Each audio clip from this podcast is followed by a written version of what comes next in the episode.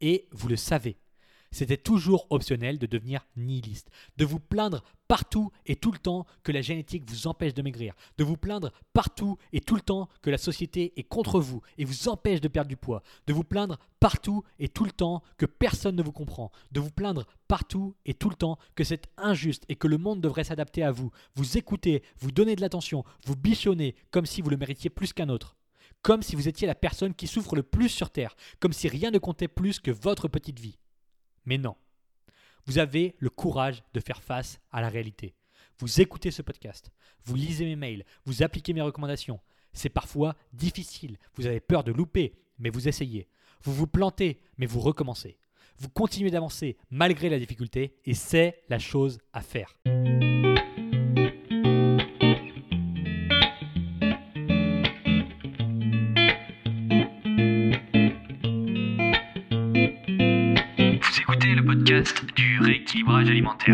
L'émission réservée à ceux qui veulent reprendre leur santé en main tout en continuant à vivre une vie sociale épanouie. Chaque semaine, venez discuter alimentation, mode de vie, perte de poids et bien-être avec Maël Brosseau.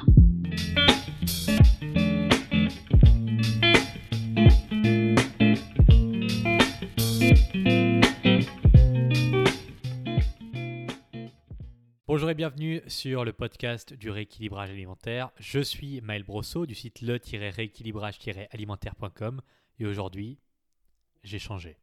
J'ai changé. Je ne suis plus l'homme que vous aviez l'habitude d'entendre pendant ces quatre dernières années sur le podcast, pendant ces 85 épisodes, pendant ces dizaines et ces dizaines d'heures interminables parfois, j'en conviens. C'est fini. Tout ça est fini. Enfin, c'est fini juste pour l'épisode 86 en fait. Euh, où allons-nous? Où allons-nous? Que va-t-il se passer pendant les prochaines minutes? Est-ce que j'ai une fois de plus un élan de folie qui va me pousser à vous parler d'un poisson rouge volant ou de quelque chose dans le genre? Eh bien, restez à l'écoute pour le savoir. Ça, c'est du teasing. L'introduction sera courte et nous allons entrer dans le vif du sujet qui, soit dit entre nous, reste relativement flou si vous vous fiez uniquement au titre un peu vague de cet épisode. Alors, pourquoi? Pourquoi je suis un nouvel homme pour cet épisode? Pourquoi j'enregistre cet épisode. Est-ce que je suis un nouvel homme parce qu'il y a une mouche dans ce salon que vous allez voir en vidéo probablement, que j'essaye de faire sortir de l'appartement depuis 20 minutes avant d'enregistrer, mais j'ai capitulé, la mouche a gagné. ça, c'est terrible. Est-ce que je suis un, nouvel homme pour ça? Ou alors est-ce que c'est juste pour m'en tenir au rythme de deux épisodes par mois que j'arrive à produire avec brio, soulignons-le, depuis février 2022 alors oui, c'est un peu pour m'en tenir aux deux épisodes par mois, certes. Euh, la mouche n'a rien à voir, c'est de l'improvisation totale, même si elle m'obsède depuis 20 minutes et qu'elle est en train de gagner la partie. Euh, mais bon, c'est pas que pour ça. Je vous fais pas cet épisode uniquement pour ça. Je vous le fais parce qu'hier matin, j'ai navigué sur mon compte Instagram, sur mon propre compte Instagram. Notamment en descendant voir les posts que je faisais en 2019 et en 2020. Et moi, aujourd'hui, je me souvenais bien que les posts de 2019-2020 fonctionnaient vraiment très bien sur Instagram. Il y avait beaucoup de portées, beaucoup de likes, mais je ne me rendais pas compte que c'était euh, de cette magnitude-là, que, que ça fonctionnait à ce point-là, euh, parce que durant cette période, il était commun que mes posts fassent 10 000, 15 000 likes, 20 000 likes pour des posts qui, je vous le rappelle, ne sont pas des posts de divertissement, ne sont pas des posts de photos, sont des posts pédagogiques sur la perte de poids et très souvent des posts extrêmement spécifiques sur la perte de poids qui, euh, pourra-t-on dire, n'ont pas une, la facilité du like sur le post que type que je faisais n'était pas, pas nécessairement euh, présente. Mais donc voilà, je faisais en 2019 mes posts touchés. Un post euh, que, que, je créais en 10 minutes faisait 10 000, 15 000 likes et puis 200, 300, 400 000 de portée. C'est-à-dire qu'il y avait 400 000 personnes uniques qui étaient touchées par un post que je faisais sur le rééquilibrage alimentaire. Donc vous me direz, en tout cas, vous êtes susceptible de pouvoir me dire, bon, c'est rien de, rien de bien impressionnant. Vous voyez constamment des photos avec autant de likes sur, euh, sur Instagram. Vous voyez des photos euh, random qui font, euh, qui font aléatoires, pardon en français, qui font autant de likes. La différence majeure, c'est que mes posts étaient difficiles à liker. C'était des trucs relativement violents de réalisme, des posts responsabilisants qui jetaient des excuses par-dessus le bord. Bref, je me suis remis en question en me demandant pourquoi aujourd'hui en 2022, mon compte Instagram stagne complètement, voire régresse sensiblement depuis deux ans. Et c'était une bonne question. C'est une bonne question. Comment se fait-il qu'en 2019, en 2020, mes posts Instagram faisaient une portée complètement folle avec des, posts qui n'étaient pas qui, n'était pas plus, plus dingue qu'aujourd'hui, euh, comment ça se fait que j'ai complètement régressé? Alors, je fais un peu moins d'efforts sur Instagram, c'est vrai. Je suis probablement beaucoup moins actif sur Instagram, c'est vrai. En 2019-2020, je devais passer, entre le temps que je passais à répondre aux messages, à faire des stories, à créer des posts, je devais y passer grossièrement 5 à 6 heures par jour, alors qu'aujourd'hui, j'y passe maximum 30 minutes par jour. Et le troisième point, c'est que je ne fais pas de contenu à la mode, et ça, c'est vrai aussi. Alors, Instagram 2019 permettait de mettre en avant du contenu d'enseignement pur comme le mien. Aujourd'hui, avec la concurrence de TikTok, Instagram est à 95% au minimum un réseau de divertissement. Si vous n'êtes pas dessus, si vous n'êtes pas sur Instagram, ça peut vous sembler dingue ce que, je, suis en train de vous dire, mais pour avoir des posts qui fonctionnent aujourd'hui, il faut danser sur une musique à la mode, sous l'influence de TikTok, qui est en train de ravager tout le marché des réseaux sociaux. Donc il faut danser sur une musique à la, à la mode, tenir un radis dans la main et écrire un texte pour rappeler aux gens que boire de l'eau est important. Et le pire, le pire dans tout ça, c'est que je ne déconne même pas le nivellement par le bas est absolument visible si vous êtes sur la plateforme depuis un moment. Donc je ne rigole pas, c'est un tout petit peu caricatural, mais franchement pas énormément. Le nombre de vidéos sans queue ni tête que l'on voit, d'une banalité affligeante, c'est-à-dire, vous avez une, petite nana ou un, mec qui tient un, radis ou un légume à la con dans la main et euh, qui, danse sur une musique à la mode et il y a un texte qui s'affiche avec marqué euh, pour perdre du poids, pensez à boire 2 litres d'eau par jour. On en est rendu là. Et ça, j'ai déjà vu ce genre de vidéo faire 20 000, 30 000 likes, des millions de vues pour des vidéos aussi banales. Donc, je ne sais pas si c'est bien ou si c'est mal. Je, je, pourrais, comme ça, on pourrait considérer que je suis dans une posture moralisatrice, mais en vérité, c'est ce que le marché demande, c'est ce que les gens veulent, c'est ce qui marche. Donc, qui suis-je pour juger un truc pareil? Je ne sais pas si c'est bien ou si c'est mal. Je dis simplement que c'est le cas. Je fais la constatation qu'aujourd'hui, sur les réseaux sociaux, 95% du contenu est purement et simplement du divertissement. Alors, tout ça pour en venir au bilan de mon analyse. Vous inquiétez pas, le podcast va commencer. Ma stagnation sur Instagram est plurifactorielle. Premièrement, la forme du contenu que je partage n'est plus attractive. C'est vrai, la forme du contenu, je ne me suis pas mis à la mode, je continue à partager du contenu de la même façon que ce que je le faisais en 2019, en 2020. Tout ça est cyclique, c'est comme les modes vestimentaires, je suis passé de mode, je suis un vieux con sur Instagram. Voilà, il faut l'accepter. Ensuite, euh, deuxièmement, j'ai été incapable de suivre les tendances et donc de m'y adapter. C'est vrai, je le reconnais aussi. Je suis, je, je, ne fais pas de veille tendancielle. Je ne fais pas de veille sur la mode des réseaux sociaux. C'est un truc. J'ai une vie euh, chargée, j'ai une vie occupée, j'ai beaucoup de travail et j'ai pas le temps de traîner sur les réseaux sociaux pour voir ce qui est la mode, ce qui l'est pas. J'ai pas le temps de m'adapter à la mode ou pas. Même si théoriquement, dans une certaine mesure, je devrais le faire parce que l'idée principale du rééquilibrage alimentaire, c'est de véhiculer ce message au plus de personnes possible. Donc si on suit ce raisonnement, il faudrait que je me mette à danser avec un radis pour dire buvez de l'eau. Je ne le fais pas. Il se trouve que je ne le fais pas. Troisièmement, l'algorithme ne favorise plus les posts longs qui réclament beaucoup de lecture comme les miens. Moi, je donne du contexte, j'apporte de la nuance sur mes posts et ça n'est plus possible. Il faut du fast content. Donc, c'est du contenu sur les réseaux sociaux qui est consommable rapidement, facilement, sans contexte et pour se divertir. Mais je ne suis pas un clown, je ne suis pas là pour amuser la galerie en dansant avec des radis dans un rayon de carrefour pour dire que le pain de mie complet est mieux que le pain de mie blanc. Donc c'est comme ça, j'accepte, c'est la, fatalité de mon existence. Je n'arrive pas, je n'arriverai pas à aller me foutre dans le milieu d'un rayon euh, à Leclerc pour dire regardez, le pain de mie complet c'est mieux que le pain de mie blanc. Euh, parce que le pain complet c'est mieux, euh, mais j'ai pas le temps d'expliquer pourquoi. Faut que la vidéo dure 10 secondes. Donc voilà, je ne suis pas capable de faire ça, je suis pas un clown. Quatrièmement, je suis trop violent. La réalité que je décris est trop violente et je veux développer ce point parce qu'il est très important. Et là, on rentre dans le sérieux du podcast. Mais cette introduction était, nécessaire. Vous allez voir pourquoi par la suite. Patience, patience. Vous avez l'habitude maintenant. Je fais que des podcasts qui durent 40 ou 50 minutes. On peut bien prendre le temps de, de poser le contexte. On n'est pas sur TikTok là. Alors, le monde a changé depuis 2019 mais je ne me suis pas adapté au nouveau monde. La complexité de la vie et les difficultés associées au quotidien ont augmenté drastiquement en trois ans. Même si c'est parfois douloureux de se le dire ou de se l'entendre dire, la plupart des Français ont connu une régression drastique dans leur qualité de vie depuis 2019. De différentes façons et d'une différente amplitude en fonction de chacun, bien évidemment, mais la réalité est celle-ci. Pour la majorité, la vie était plus simple et plus agréable il y a trois ans qu'aujourd'hui. Bon, l'humain ayant cette aptitude naturelle à l'adaptation, vous ne vous en êtes peut-être même pas rendu compte ou vous ne l'avez peut-être même oublié volontairement ou pas. Quand vous vous posez la question aujourd'hui, est-ce que j'étais mieux en 2019 Est-ce que la vie était plus simple? Est-ce que la vie était plus agréable? Est-ce que j'avais plus de pouvoir d'achat? Est-ce que tout allait mieux dans, dans, le monde en général?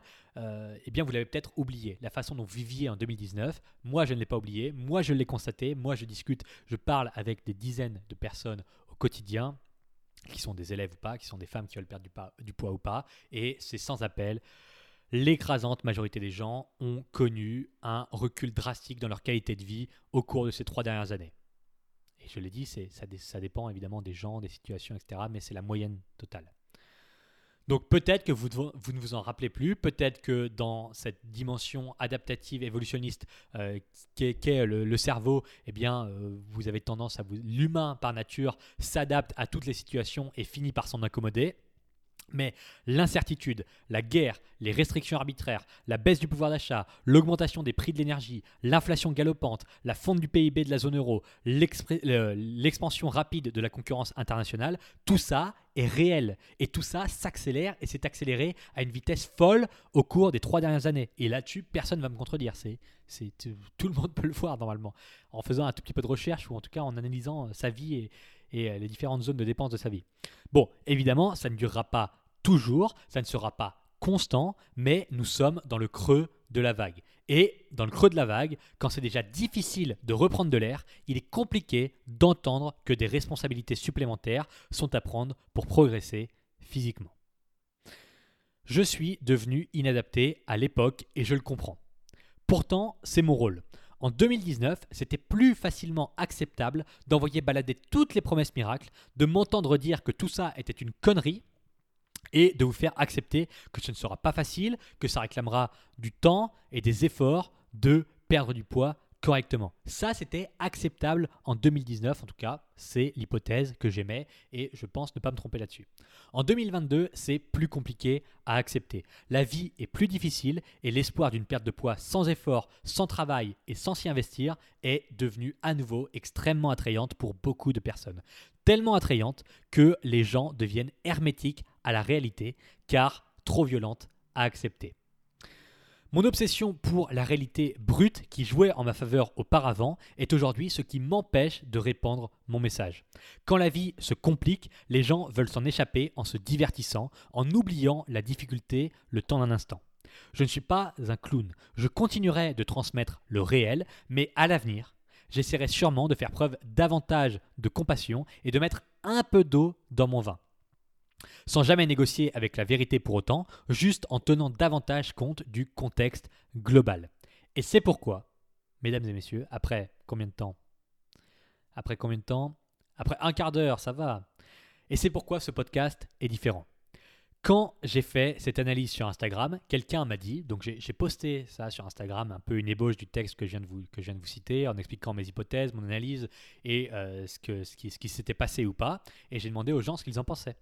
Et donc, il y a des, milliers de personnes qui ont vu ma story, qui ont répondu. Et il y a quelqu'un, une personne, il y en a beaucoup qui disaient que justement, c'était bien le fait que je sois, entre guillemets, à contre-courant, que je décrive la réalité telle qu'elle est, sans, sans filtre, sans prendre de pincettes. Mais il y a quelqu'un qui m'a dit, au début, je me suis abonné parce que c'était vraiment bien d'avoir quelqu'un qui me bougeait, sans concession. Mais maintenant, j'ai l'impression de ne rien faire de bien et c'est difficile à accepter. Et cette femme a raison. Je suis toujours focalisé sur ce qui peut être amélioré, sur ce qui est négatif et qu'il faut arrêter, sur les choses à changer. Et dans ma posture, c'est normal. Je n'ai qu'une fenêtre de temps limitée pour vous parler. Vous n'allez pas écouter ce que je raconte 10 heures par jour. Alors, il faut aller à l'essentiel. Quelle est la situation? Que faites-vous? Comment améliorer les choses? Que faut-il arrêter? Que faut-il ajouter? C'est superflu et probablement inutile de passer des heures sur ce que vous faites déjà de bien, en théorie, parce que je ne suis pas une maman. Et l'on pourrait me contredire. Cette façon d'agir est différente en fonction des sensibilités de chacun, du profil psychologique, de l'éducation. Par exemple, j'ai un très bon ami qui passe son temps à se concentrer uniquement, uniquement sur le positif dans chaque situation, dans toutes les situations de sa vie. Il passe son temps à se concentrer sur le positif. Il ne s'attarde que sur le positif. Alors, sur le papier, c'est bien, c'est agréable de passer du temps avec ce type. Mais en pratique, après peu de temps, on voit bien qu'il n'y a aucune place pour la progression puisque la frustration n'existe pas. Si j'avais été comme lui, ce podcast n'existerait pas. Si je n'avais vu que le positif partout dans la vie, que je m'étais jamais attardé sur le négatif, ce podcast n'existerait pas. En 2018, j'aurais dit bah, c'est cool, c'est cool. Il y a quand même pas mal de contenu qualitatif sur la perte de poids. J'aurais fait un peu de recherche sur internet, j'aurais dit ah bah tiens, il y a un bon article là. Voilà, il y a des bons posts. Voilà, il y a une bonne vidéo je, me serais arrêté là, j'aurais dit Ah, c'est bon, en fait, euh, c'est super, c'est super. Il y a plein de positifs sur la perte de poids. Il y a plein de gens qui savent de quoi ils parlent et qui aident les, individus à perdre du poids. Quand bien même, cela eût été 1%. Si je m'étais concentré uniquement sur le positif, eh bien, j'aurais simplement vu le 1% de contenu qualitatif qu'il y avait en ligne et j'aurais volontairement ignoré les 99% de saloperies qui sont en ligne, qui sont publiées pour vous faire maigrir n'importe comment. Eh bien non, si j'ai créé ce podcast, c'est parce que j'étais énervé de voir les conneries qui se racontaient au sujet de la perte de poids en ligne. Si je continue de publier des épisodes, c'est parce que je suis énervé de voir que des gens se sentent mal dans leur peau, qu'ils font des efforts, qu'ils essaient de maigrir, mais qu'ils finissent par échouer. Je suis énervé de savoir que ces gens auraient pu y arriver s'ils avaient entendu un ou deux conseils clés de ma part. Et en cela, pointer le négatif et s'en servir de carburant productif est dans ma nature. Je passe très peu de temps à ressasser le positif dans ma vie. Et je dis ça pour ne pas dire pas du tout en vérité. Parce que je sais que la tâche restante à accomplir est énorme. Pour reprendre l'histoire d'Instagram, en deux ans, j'ai stagné. Mon compte Instagram a stagné. Je fais beaucoup moins de likes qu'avant. Je fais moins de portées qu'avant. Les gens sont moins sensibles à, euh, à mes posts qu'avant. Mais en deux ans, pendant ces deux années où on pourrait se dire tiens, le rééquilibrage alimentaire, ça a complètement stagné, ça a régressé, plus personne suit ça, eh bien pendant ces deux années, j'ai aussi reçu 6000 témoignages de réussite que j'ai ajoutés à mon dossier. Mais ça, c'est la phase immergée de l'iceberg. Personne ne le voit à part moi. Et c'est excellent et c'est mieux que ce que certains pros feront en une vie entière. Mais je continue à m'acharner sur ce que je peux améliorer. Je continue à analyser, je continue à faire des hypothèses sur ce que je fais mal, sur ce que je ne fais pas assez bien pour pouvoir m'améliorer constamment. Parce que je sais que la marge de progression existe. Je suis encore énervé de voir des gens mettre un citron dans de l'eau chaude et être persuadé que ça va les aider à maigrir. Je suis encore énervé de voir des gens tirer un trait sur leur vie sociale pour faire un régime et il y a encore des milliers de trucs qui m'énervent et que je veux traiter. C'est difficile, c'est fatigant et parfois déprimant, mais c'est la façon la plus efficace de progresser. Se concentrer sur le négatif. Pour autant, je conçois parfaitement la nécessité du renforcement positif. Oui, il y a beaucoup de choses que vous faites bien dans votre équilibrage alimentaire, dans votre perte de poids, dans votre façon de vous alimenter, dans votre façon de vivre votre vie, de prendre soin de votre santé. Oui, oui, il y a énormément de choses que vous faites de bien. Oui, aujourd'hui, elles méritent d'être soulignées et c'est ce que je vais faire dans cet épisode et c'est pour ça qu'il est particulier. Je ne vais pas vous dire que tout est parfait, que tout est beau, que tout est bien, que vous êtes la personne la plus géniale du monde. Je vais vous aider à y voir plus clair sur ce que vous faites de bien, de mieux que la moyenne, probablement sans que vous le sachiez d'ailleurs. Oui, le renforcement positif a un intérêt, alors allons-y sans tomber dans la caricature du monde des bisounours où tout est génial sans jamais rien remettre en question. J'ai plusieurs parties dans ces épisodes. Premièrement, consommation de malbouffe des Américains. Et ça, vous allez voir, ça peut sembler euh, tiré par les cheveux, mais ça ne l'est pas du tout. Vous ne consommez pas autant de malbouffe que les Américains. Bravo pour ça, et je le pense sincèrement. Quelqu'un qui n'a pas de contexte, qui n'a pas autant de recul et d'expérience que moi, pourrait trouver ça sarcastique. Vous écoutez ce podcast, vous êtes probablement obèse ou en surpoids actuellement, et c'est comme ça. On en reviendra là-dessus plus tard. On peut se dire, mais quel idiot ce Maël Il félicite les gens qui veulent maigrir de manger moins de malbouffe que les Américains. C'est complètement con. Les gens veulent maigrir, lui il leur dit c'est bien, vous mangez moins de malbouffe que les Américains, vous en mangez quand même trop, mais c'est pas grave, mais c'est bien, c'est mieux que les Américains. Il est complètement con ce mec. Et oui, oui, c'est une critique recevable, d'accord. Sauf que je vais vous dire quelque chose. Ça n'était pas gagné. Ça n'était pas gagné. Techniquement, qu'est-ce qui vous empêche de manger des pizzas à chaque repas? Qu'est-ce qui vous empêche de manger des chips toute la journée? Qu'est-ce qui vous empêche de manger des bonbons non-stop? L'argent, peut-être? Non. Ça coûte presque moins cher de faire ça. Ça coûte presque moins cher de manger que de la malbouffe que de manger correctement. La peur de grossir, peut-être? Oui, mais pourquoi? À cause du regard des autres? À cause de la santé? Eh bien, ce n'est pas si évident que ça. Il y a des gens qui ont décidé que manger plus de malbouffe était prioritaire. Pas aussi bizarrement que ça, mais la conclusion est celle-ci. Donc vous savez, c'est comme la civilisation. Tout le monde prend ça pour acquis jusqu'au moment où le truc vole en éclats. Dans certaines régions du Pakistan, si vous êtes une femme seule, vous allez au mieux être fixé par 100% des hommes que vous croisez dans la ville. Probablement que vous serez suivi par une vingtaine d'entre eux dès que vous sortirez dehors et qu'on vous recommandera d'ailleurs de ne pas sortir dehors justement à cause des hommes. Et statistiquement, les chances que vous vous fassiez attoucher puis violer sont sans équivoque. Croyez-moi, j'ai ce genre de situation, j'ai vu ce genre de situation et on me la témoigne, on me l'a déjà témoigné directement. Dans certains pays où je suis allé, une femme sur deux se prend des coups par son mari quotidiennement sans que cela ne remonte jamais, jamais à la, à la, justice. Donc quand on vit en Occident, on prend la civilisation et le fait d'être civilisé comme étant quelque chose de normal, mais en fait, il suffit de voyager un peu pour voir que ça peut voler en éclats à une vitesse incroyable. Dans certains pays où je suis allé, vous pouvez vous faire écraser par une voiture, finir paralysé à vie, et si le conducteur est un tout petit peu riche, un tout petit peu riche, si le conducteur est disons moyennement riche, eh bien, il peut payer le juge au moment du jugement pour gagner le procès et ne rien vous payer en dommages et intérêts, ne rien de, devoir rendre des comptes à personne, ne pas faire de prison, ne pas avoir de sanctions, rien du tout, juste parce qu'il a payé le juge. Et ça arrive dans beaucoup plus de pays que ce que, que, vous pensez si vous n'avez pas voyagé dans ce genre d'endroit. Et ce que je vous raconte là, c'est arrivé au grand-père de la femme d'un très bon ami à moi. Son grand-père s'est fait percuter par une Porsche, un Porsche Cayenne euh, dans, un pays euh, qui, est, pas très loin de là où j'habite actuellement. Il s'est fait percuter, il a fini paralysé à vie, en fauteuil roulant, et au moment du procès, eh bien, il y a eu un non-lieu, il y a eu, je sais plus, c'était un vice de procédure ou quelque chose comme ça, et il se trouve qu'en fait, le type qui l'avait renversé a juste filé un bon paquet de pognon au juge, et au final, il s'en est tiré indemne, sans, sans rien devoir payer. Donc ça arrive. Dans certains pays où je suis allé, vous pouvez être parfaitement en règle, mais puisque la police vous arrête en tant qu'étranger, vous devez payer 100 ou 200 euros juste pour ne pas aller en garde à vue. Ça m'est arrivé directement. La civilisation est un truc qui tient debout de façon quasi miraculeuse, tellement les opportunités de la faire voler en éclats sont nombreuses. Et il en va de même pour la consommation de malbouffe, et suivez-moi bien ici. Quand vous faites le choix conscient de ne pas prendre une autre pizza, la quantité d'arguments qui pourraient faire voler ce choix en éclats sont légion. Juste une part. Bah, juste une part. Ça fait uniquement 300 calories. Je peux bien prendre juste une part de plus. Ça va, j'ai fait une heure de vélo ce matin. Je peux bien prendre une pizza en plus. C'est bon, j'irai faire du sport demain. Bah, c'est vrai, quelque part, c'est justifiable. Quoi? De toute façon, j'ai déjà 30 kilos à perdre. C'est pas une part de pizza en plus qui va m'empêcher de perdre du poids. J'ai déjà 30 kilos à perdre.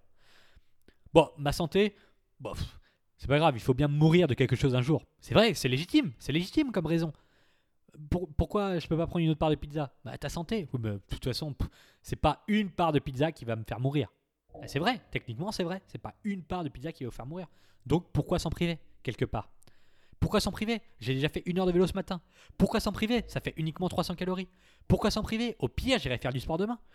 Pourquoi s'en priver? Mon frère, il était hyper sportif et il est mort d'un cancer à 50 ans. Alors la pizza, tu parles, en fin de compte, on va tous mourir. Donc c'est vrai, pourquoi s'en priver? Et vous pouvez trouver des milliers et des milliers de raisons de manger autant de malbouffe que vous voulez. Vu la composition, les excitants gustatifs et la publicité autour de la malbouffe, c'est franchement bien que vous n'en mangiez pas autant que les Américains.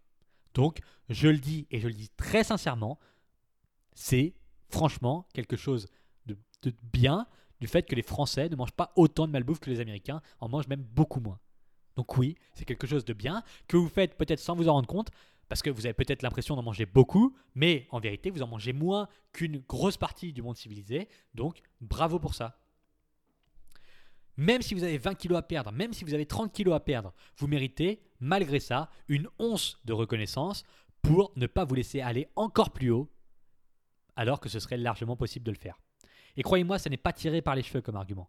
Probablement que vous devriez réduire encore votre consommation de malbouffe, mais aujourd'hui, je souligne ce qui est bien, et en l'occurrence, je vous félicite de parfois réussir à faire la concession de ne pas manger une autre part de pizza, d'arrêter de manger du gâteau, alors que vous auriez mille excuses pour continuer à le faire.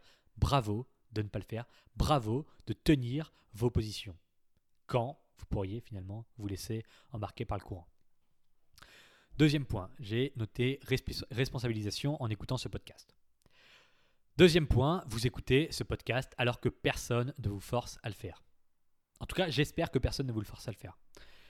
Il y a des milliers d'autres trucs à faire. Regardez une série à la télé, jouer sur votre portable, discuter avec la voisine, écouter un podcast sur la poterie, lire un bouquin, apprendre à jouer de l'accordéon et encore des milliers de choses que vous pourriez faire plutôt que d'écouter cet épisode.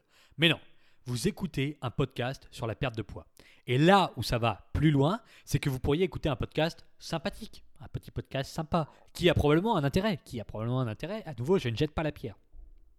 Un truc où l'on vous dit que ça ira, que la société vous oppresse et que le surpoids n'est pas grave et que vous devez vous accepter comme vous êtes, etc. Bon, bref, la complaisance. Je sais que ça existe, ce genre de podcast, j'en ai déjà entendu des extraits. Peut-être que ça a un intérêt, j'en sais rien. Je vous dis que vous pourriez en tout cas écouter ce genre de choses. Mais non, vous êtes là en train de m'écouter, m'énerver, m'exciter sur mon micro. vous écoutez le type qui vous dit que tout ça est du vent. Qu'au bout du compte, c'est vous qui décidez ce qui est acceptable ou pas. Que si vous voulez perdre 15 kilos, vous allez les perdre. Que vous n'allez pas accuser le monde entier de vos malheurs. Que tout ça est votre responsabilité. Que vous allez bosser pour l'avoir. Que ce sera difficile mais nécessaire. Euh, c'est ça que vous écoutez. En bref, vous prenez l'option du réel et je vous en félicite. C'est le podcast pour le dire, mais je vous félicite vraiment pour ça. Surtout dans une époque où la complaisance passive est promue, où la plainte permanente est monnaie courante, où la victimisation misérable est devenue vertu, où certains ont réussi à se convaincre que le monde entier est contre eux, alors qu'en vérité, le monde se moque éperdument des revendications de l'individu qui ne se responsabilise pas. Sans le savoir, en écoutant ce podcast, vous faites preuve de courage. Vous n'imaginez pas le nombre de personnes qui préfèrent rester dans l'ignorance plutôt que de se voir révéler la réalité qui les déplaît, qui leur déplaît, pardon. Alors bravo pour ça. Bravo pour ça, c'est sincère, c'est honnête. Troisième point, démarche proactive. Vous n'allez pas devenir un bon joueur d'échecs si vous ne connaissez pas les règles. Si vous ne pratiquez jamais, si vous n'étudiez pas les coups, ça n'arrivera pas. Pour devenir un bon joueur d'échecs, il faut s'en donner les moyens. Il y a 5 ans, j'ai proposé une partie d'échecs à un ami. Je m'en souviens comme si c'était hier. Il m'a dit qu'il aurait toujours voulu apprendre à jouer, mais qu'il ne savait pas. Il ne savait pas jouer, mais il a dit Oh, j'ai toujours voulu apprendre. Déjà, c'est une, réponse complètement con. Mais alors, mais vraiment complètement con. Il y a 5 ans, on était en 2017. Si tu as toujours, toujours voulu apprendre à jouer aux échecs, il suffisait de taper sur Google comment jouer aux échecs. Ça prend, allez, il écrit vite sur son portable, il passe beaucoup de temps sur son portable. Ça lui aurait pris 3 secondes maximum. 3 secondes de décrire comment jouer aux échecs sur Google. Maximum. Mais il a toujours voulu apprendre, euh, mais c'était trop dur de taper euh, comment jouer aux échecs sur Google. Donc, le choix des mots est largement amplifié par rapport au réel de la situation. Ensuite, quand même, bonne poire que je suis, je lui ai appris à jouer rapidement aux échecs. En une demi-heure, je lui ai appris les règles. On a fait une partie ou deux. Et il m'a dit qu'il me battrait bientôt. Il a dit c'est bon, je te battrai bientôt. Il sentait que le jeu était vraiment fait pour lui et du blablabla et je vais m'entraîner et je vais te battre. Alors que moi, je suis un, je suis un, je suis un assez mauvais joueur d'échecs en vérité. Parce que j'y joue très peu. Donc je l'ai pris au mot. Je l'ai pris au mot. Je n'ai jamais rejoué aux échecs jusqu'à fin 2021. Et l'an dernier, à ce moment-là, je lui ai proposé une partie. Je lui ai proposé une partie au même ami à qui j'ai appris à jouer en 2017, qui a dit oui, je vais te battre, les échecs, je sens que c'est pour moi, j'y arrive bien, c'est bon, je comprends les mécanismes. Je lui ai proposé une partie en 2021. Que m'a-t-il répondu? Roulement de tambour. Il m'a dit Ah, mais je sais pas jouer aux échecs, moi. Voilà. Tout ce cinéma pour ça. Tout se vend pour ça. J'ai toujours, toujours voulu jouer. C'était faux. J'aime vraiment les échecs. Je sens vraiment que c'est fait pour moi. C'était faux aussi. Si vous écoutez le podcast depuis un moment, vous n'êtes probablement pas dans la situation de mon ami et c'est tant mieux. J'espère que vous ne faites pas du vent de votre rééquilibrage alimentaire. Je l'espère vraiment. que vous ne répétez pas constamment que vous voulez maigrir sans jamais agir, que vous ne passez pas des centaines d'heures à écouter la théorie pour ne rien mettre en pratique, et j'espère que vos actions suivent de très très près vos mots, et mieux que vos actions se passent de mots. Si c'est le cas, eh bien vous faites mieux que la moyenne. Vous connaissez tous quelqu'un qui parle sans arrêt de son prochain projet, de ce qu'il va faire bientôt, de ce qu'il fera pour tel ou tel sujet, mais qui ne présente jamais rien de concret, qui n'a jamais rien présenté de concret, qui ne présente rien de concret et qui ne présentera probablement jamais, jamais rien de concret. Quelqu'un qui blablate, qui parle, qui parle, qui parle, mais qui n'agit jamais. Eh bien, dans la perte de poids, ce fléau existe aussi, évidemment. Et là, je vais vous parler d'un autre ami à Bucarest qui connaît la perte de poids. Alors, il connaît la perte de, poids. Ce type connaît. Il connaît. Je le répète une troisième fois, il connaît, il connaît vraiment. La première fois qu'on s'est rencontrés et que je lui ai expliqué ce que je faisais, il m'a dit Bah, c'est hyper simple. T'as juste à réduire les glucides, augmenter les légumes et les protéines.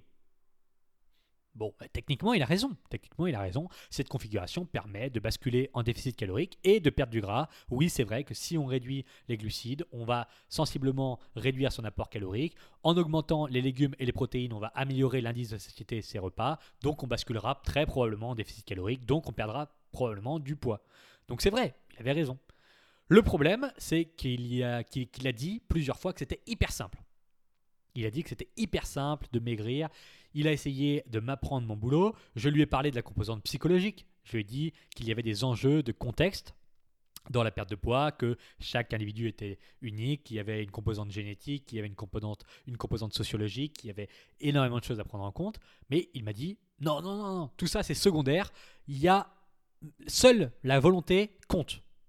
Et c'est une question de détermination. C'est ce qu'il m'a dit. Il m'a dit non, non, tout ça, c'est des conneries. Ce qui compte, c'est est-ce que tu veux vraiment le faire? Est-ce que tu es vraiment motivé? Et si tu as la volonté, c'est bon, tu y arrives.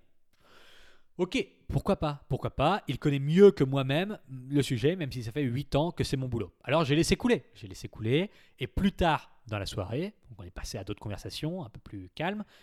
Plus tard dans la soirée, j'apprends qu'il ne veut pas venir au week-end à la plage avec nous, avec d'autres potes, parce qu'il ne se sent pas à l'aise dans son corps. D'accord? Donc, ce que, je vous ce, que, je vous pas ce que je ne vous ai pas dit, pardon, c'est qu'après avoir critiqué les obèses qui ne font aucun effort pour maigrir, ce type a avoué être complexé par son obésité puisqu'il fait 115 kilos. Et je ne rigole pas, c'est une situation tout à fait réelle qui s'est déroulée il y a trois semaines. Euh, il y a quatre semaines. Il y a un mois pile poil. C'est terrible, parce que l'incohérence n'a même pas l'air de le chambouler répéter pendant 30 minutes qu'il sait exactement comment maigrir, dire que ceux qui ne le font pas sont feignants et être soi-même obèse et complexé par son corps relève du miracle. J'avais beau lui expliquer que c'était une situation compliquée, que les gens ne choisissent pas de l'être, qu'il y a des enjeux multifactoriels qui expliquent le surpoids, etc. Non, non, il n'en démordait pas. Il n'en démordait pas. Cet ami est vraiment sympathique je l'aime bien, mais il fait du vent, c'est du vent complet, et vous en conviendrez. Il est dans une démarche descriptive complètement passive. Honnêtement, la conversation était lunaire. C'était vraiment lunaire. Je pensais même qu'il disait ça pour rigoler au début, dire que être obèse, être en surpoids, c'est un truc de feignant, il suffit de manger un peu moins de glucides, un peu plus de légumes, un peu plus de protéines, de faire du sport, d'avoir de la volonté et de s'y mettre sérieusement, de rester sérieux. Euh, Comment c'est possible de dire une chose pareille quand on est soi-même complexé par son surpoids, quand on est soi-même obèse ça, ça me, ça, C'était vraiment lunaire. Alors évidemment, évidemment, il y a une condition psychologique derrière laquelle il cache son complexe de surpoids par une réassurance abusive. Mais bon, un point de plus pour votre proactivité et au minimum votre humilité face à la complexité de la tâche. Vous avez identifié le problème, vous travaillez activement sur sa résolution. C'est mieux que la moyenne des gens qui se plaignent en attendant un miracle. Donc, troisième point, il me semble qu'on était rendu. Bravo pour votre démarche proactive de passer à la pratique et de ne pas rester uniquement dans la passivité théorique qui est de consommer du contenu mais de ne rien mettre en application. Bravo si vous le faites, bravo si vous essayez de vous bouger, bravo si vous mangez un peu plus de protéines qu'avant, bravo si vous essayez de réduire votre consommation de malbouffe, bravo si vous tenez compte de la qualité de votre sommeil, bravo si vous essayez de marcher un peu plus. Bref, tout ce qui compte, c'est de passer de la théorie à la pratique. Et si vous le faites, je vous félicite et je vous l'annonce une fois de plus, vous êtes au-dessus de la moyenne des gens qui veulent, qui veulent maigrir mais qui ne font rien du tout pour que ça se produise. Quatrième point, sur lequel je vous féliciter, tenir debout malgré la difficulté de la vie. J'imagine que ce point-là dépasse le rééquilibrage alimentaire et la perte de poids en général. Je vous l'ai dit tout à l'heure, le monde s'est complexifié en trois ans et ce qui, semblait acquis hier ne l'est plus aujourd'hui.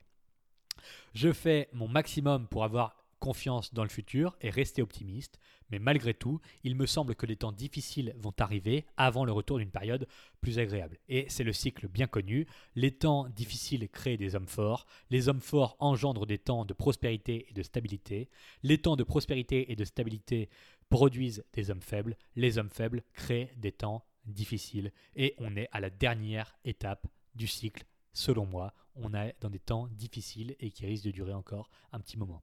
La Deuxième Guerre mondiale a créé des hommes forts qui ont engendré la croissance jusqu'en 1980. Depuis lors, la stabilité est chancelante et la dernière étape s'est annoncée fin 2019. Dieu sait quand on sortira de cela, mais pour le faire, il faudra une responsabilisation individuelle et collective qui mettra fin aux temps difficiles qui s'annoncent et commencent à se faire ressentir très sérieusement depuis quelques mois. Au-delà de cette méta-analyse, l'idée même de se prendre en main est une idée qui mérite le respect. Ultimement, vous êtes unique maître de vos décisions et vous avez le dernier mot. Malgré la liste à rallonge de vos problèmes passés, présents et futurs, vous vous engagez à vous occuper de votre santé physique et mentale, avec, en l'occurrence, le rééquilibrage alimentaire. Et si tout le monde si tout le monde, sans exception, faisait comme vous, le monde irait mieux. Le monde irait beaucoup mieux. Vous avez forcément des exemples de personnes qui ont abandonné le combat dans votre entourage. Abandonner le combat est égoïste. Se laisser ravager par ses problèmes, s'effondrer face à la vie, est égoïste. Dans mon entourage proche, il y a des gens qui ont abandonné. Dans ma famille, il y a des poids physiques et psychologiques qui pèsent sur mes parents, sur mon frère et ma sœur dans une moindre mesure. Des individus qui se laissent couler à travers l'existence, qui agissent comme des bébés malgré leurs 40, 50 ou 60 ans, qui se plaignent constamment, constamment sans agir, qui réclament de l'attention, qui causent des ennuis pour que l'on s'occupe d'eux, qui vivent au crochet de la société tout en la conspuant qui, par leur simple vie, rendent celle des autres moins agréable sans aucun bénéfice net. Ça peut vous sembler dur ou même abusé, mais ça ne l'est pas. Vous avez forcément quelqu'un dans votre entourage, même éloigné, qui produit ennui après ennui après ennui, et qui vous emmène dans cette spirale, contre votre volonté la plupart du temps, qui est une source inépuisable de problèmes. Et sinon, eh bien, sachez que ça existe et que c'est commun. Les gens qui s'écroulent à, la moindre, difficulté, qui s'enfuient et se cachent face à leurs responsabilités, c'est une option que vous aviez. Et vous le savez.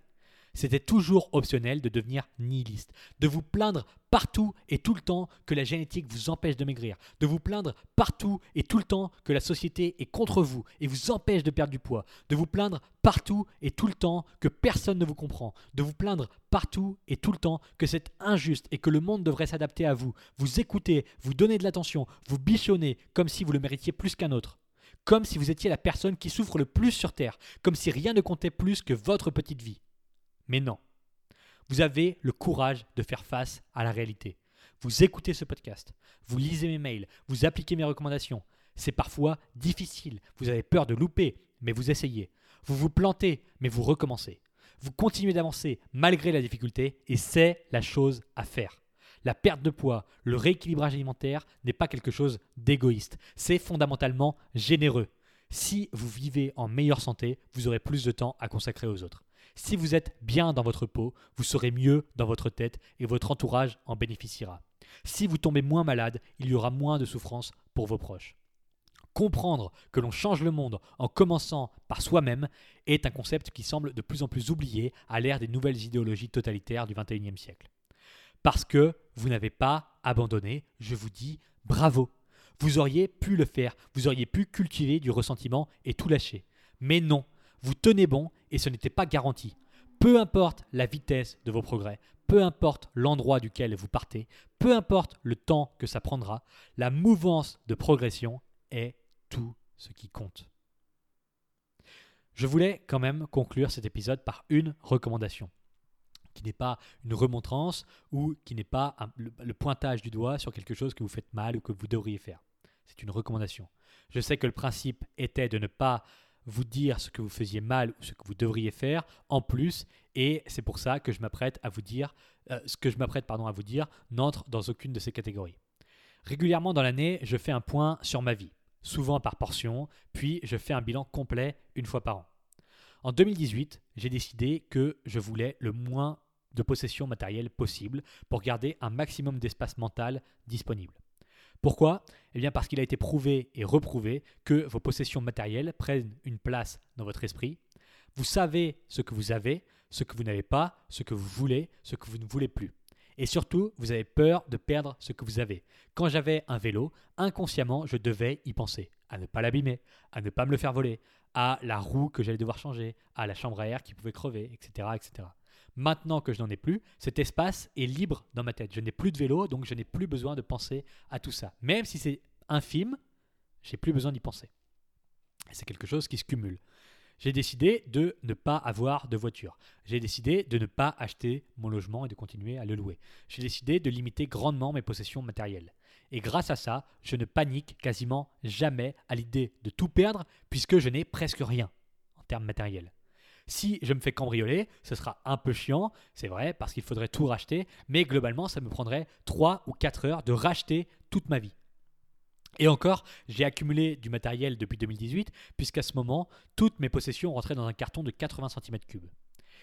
Et ce que je veux vous dire, est-ce que je veux vous dire, pardon, est-ce que ce que je suis en train d'essayer de vous dire, c'est que vous devez tout revendre et ne garder qu'une paire de chaussettes et un mini frigo pour être libre mentalement? Pas du tout. Je veux simplement vous expliquer qu'il est important de clarifier régulièrement votre rééquilibrage alimentaire pour dégager tout ce qui n'est pas nécessaire à sa réalisation. Comme pour l'exemple avec ma vie, si vous avez des dizaines et des dizaines et des dizaines de contraintes et de choses à accomplir pour maigrir, vous allez saturer votre espace mental et vous céderez beaucoup plus facilement à la panique. Alors que si vous avez juste 5 ou 6 grands principes à suivre pour maigrir, vous serez assuré dans n'importe quelle situation avec un niveau de stress minime. Quand vous visitez une maison ou un appartement à louer, ça semble souvent plus grand qu'une surface similaire dans un logement habité. Parce qu'il y a de la clarté. Il n'y a pas de surplus, la décoration est minimaliste et le mobilier aussi. Il n'y a pas de surplus et ça permet de naviguer sans effort dans le logement. Et cette sensation de pureté n'est pas atteignable quand il y a un surplus de déco et un surplus de meubles. Même si tout est propre, ça semble encombré, ça semble congestionné et cela se répercute directement sur votre ressenti dans le logement. C'est plus facile de faire le ménage dans une maison qui contient juste, juste l'essentiel. C'est plus facile de ranger dans une maison qui contient juste l'essentiel.